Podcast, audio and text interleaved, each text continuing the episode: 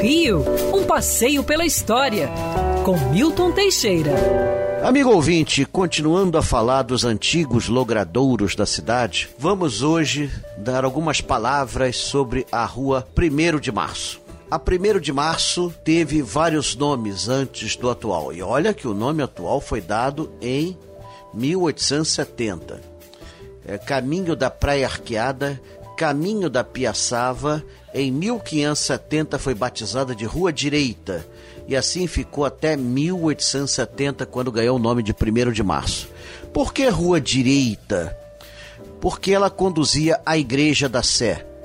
Era costume nas cidades cristãs a rua que conduzia à igreja matriz da cidade ser chamada de Rua Direita.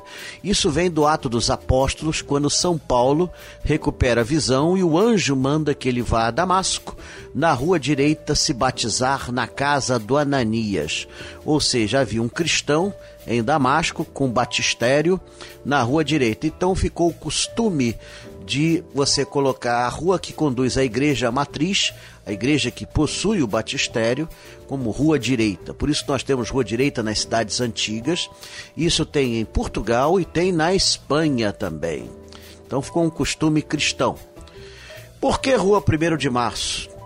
Não é nenhuma homenagem ao aniversário da cidade. Acontece que a 1 de março de 1870 terminou a Guerra do Paraguai. Em homenagem a essa data, em que morreu o ditador Solano Lopes, encerrando definitivamente o conflito, foi em maio mudado o nome de Rua Direita para Rua 1 de Março.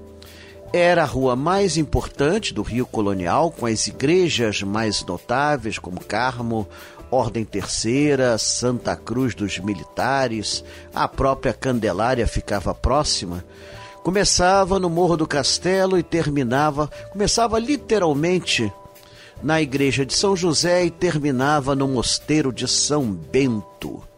Pois bem, então uma rua desse porte era mais importante, onde tinha o comércio mais sofisticado.